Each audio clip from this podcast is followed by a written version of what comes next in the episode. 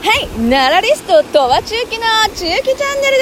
です。今日もふわふわっとサクッといっちゃうぞという感じで、はい、本日もナラリストとは中期の中期チャンネル始まりましたけれども、は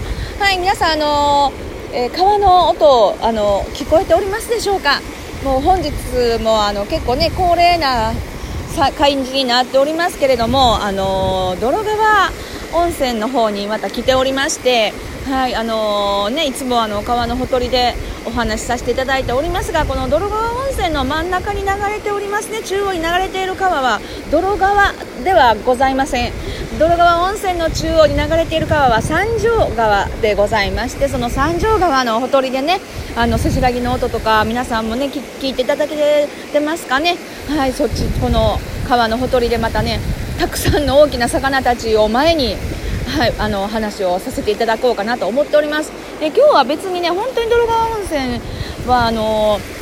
えーそんなに来る予定がなかったんですが、ちょっとね、蜂蜜をね、泥川の蜂蜜を買いたくて、それで急遽はい、あの来させていただきまして、通常だともう8月で蜂蜜坂口商店さんっていう商店があるんですけれども、そちらの蜂蜜をね34年前に一度買わせていただいてからねちょっとこうあの泥川といえばねやっぱ蜂蜜買って帰らないとと思いながらなかなかいつもねちょっと坂口商店さんがあの閉まっておりましてあのもう電話をたまらず電話を入れましたらね土日は空いてますよということでであの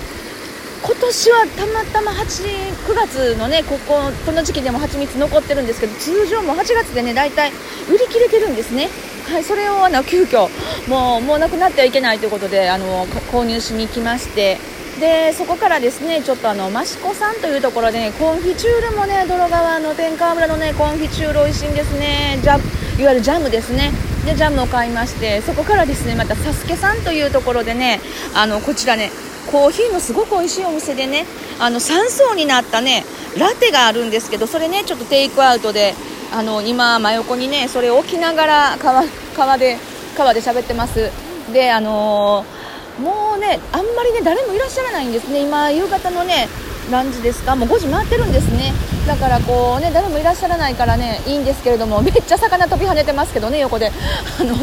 魚元気ですね。やっぱこういうところのね川魚元気ですね。魚が飛び跳ねております。であのいつも一人で喋ってる人いてるよぐらいの感じでねだんだんだんだん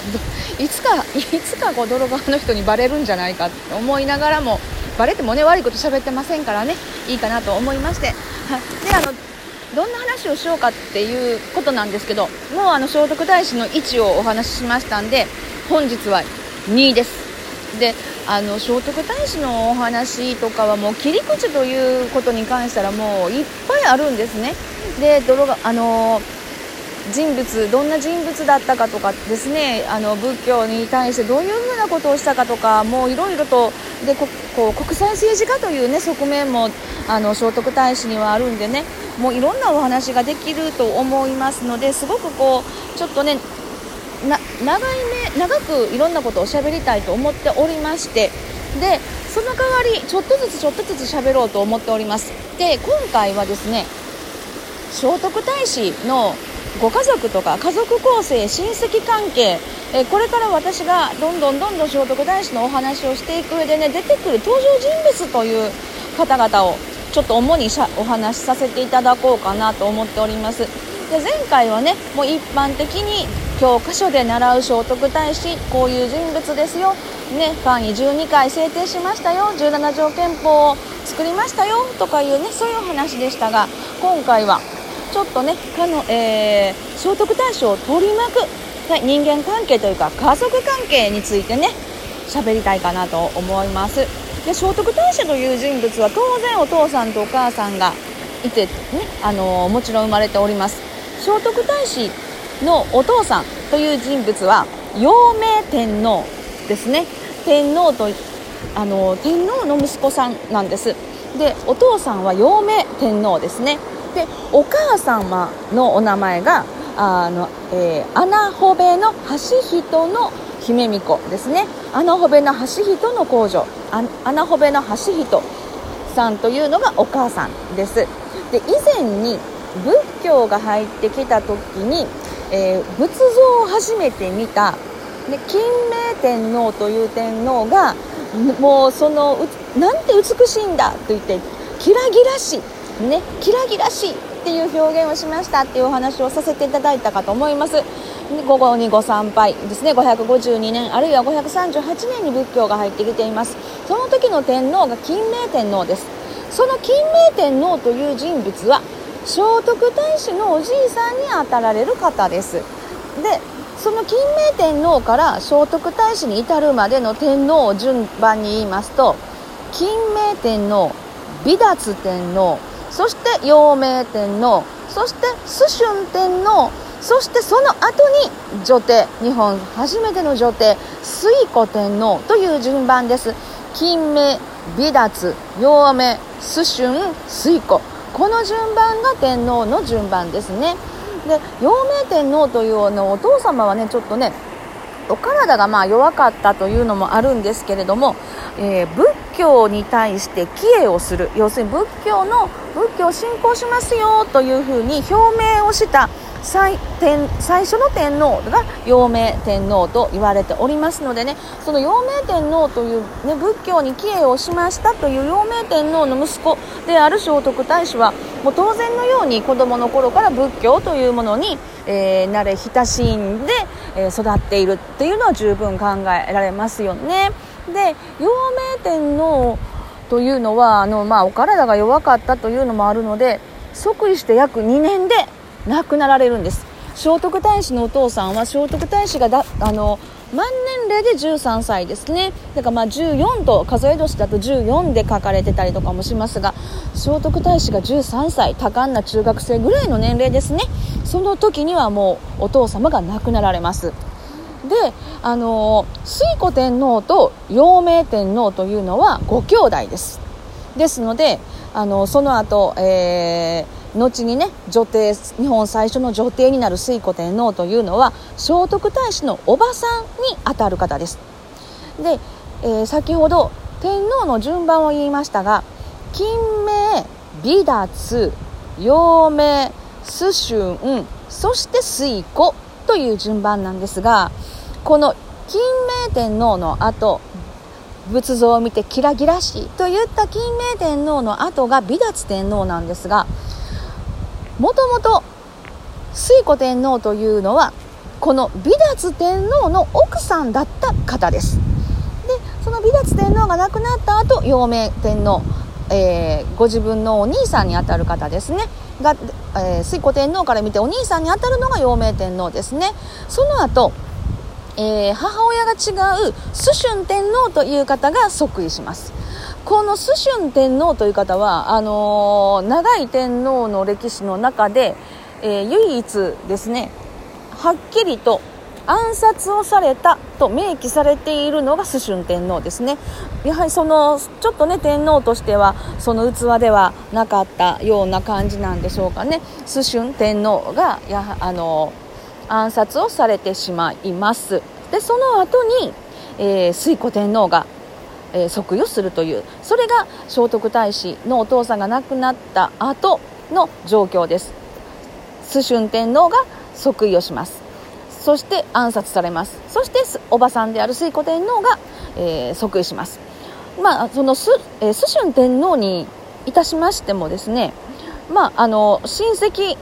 関係といいますか自分のお母さんの兄弟です。だかもうあのこの天皇家あたりになりますとですねもうみんな当然のようにあの親戚関係なんですけれどもでこの当時のあの婚姻関係のすごくすごく特殊なところは今ではまず考えられませんけれどもねあの母親どちらかの親が違っていれば結婚ができたんですね。なのであの異母兄弟で結婚をするというようなことはもう全然もうそういうのは本当に頻繁にありました。両親揃って同じ親から生まれてきた場合のみ婚姻ができなかったというふうに考えていただいていいと思います。おじさんおじおばと老いや姪っていう、ね、関係性でも結婚は当然できましたしで年の離れた叔父と、ね、姪が結婚するというのも全然ある話ですのでねそういうのがあのその当時の婚姻関係になっておりますので,、えー、で聖徳太子から見まして、えー、父親陽明天皇そして叔母である推古天皇そしてこの時代のもう本当に重要な人物ですね。蘇我馬子という人物がいます。非常に力を持った豪族の、えー、将ですよね。その蘇我馬子という方も大きく大きく、えー、聖徳太子の人生に関わってくる人物です。でその馬子の息子っていうのが恵美氏蘇我の恵美氏ですね。で大体蘇我馬子の兄弟の、えー、女性ですね。か、えー、片姫ですかね。片姫の奥さん奥さん片姫が結婚した相手が金明天皇ですからね。もうその辺りの親戚、えーと、蘇我のの馬子というのも非常に天皇家と強い親戚関係というのを持っている人物ですのでその馬子のえー、兄弟だったりとかこれから、えー、娘だったりとかっていう人物がそあの、えー、聖徳太子に非常に強く、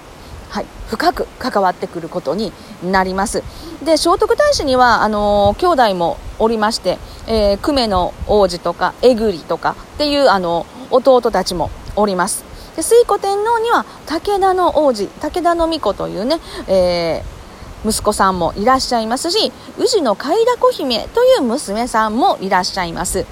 大体こういったところがですね、えー、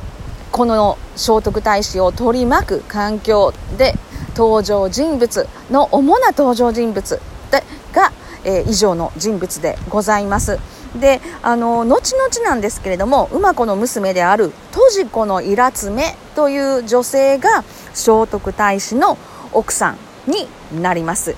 そして、えー、宇治の海田子姫という推古天皇の娘さんも聖徳太子の奥さん。になります、はい、そういったところでね、あのー、聖徳太子をと、えー、がねこれからどんな風な人生を送っていくんでしょうか。13歳でお父さんを亡くして、あのー、13歳でお父さんを亡くすっていうことはですね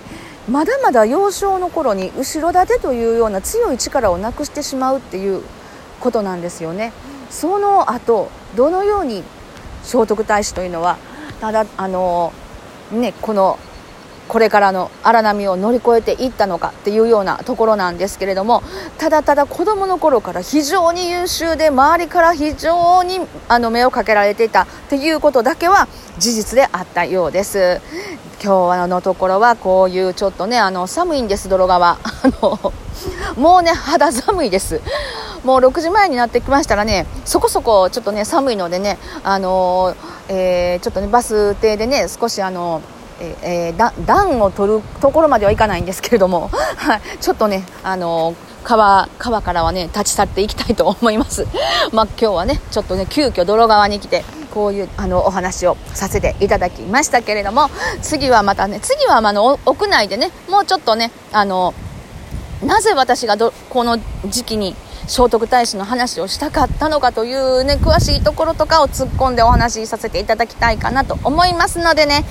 本日のところはね地域チャンネル今日はこの辺でふわふわっと次回もお楽しみに。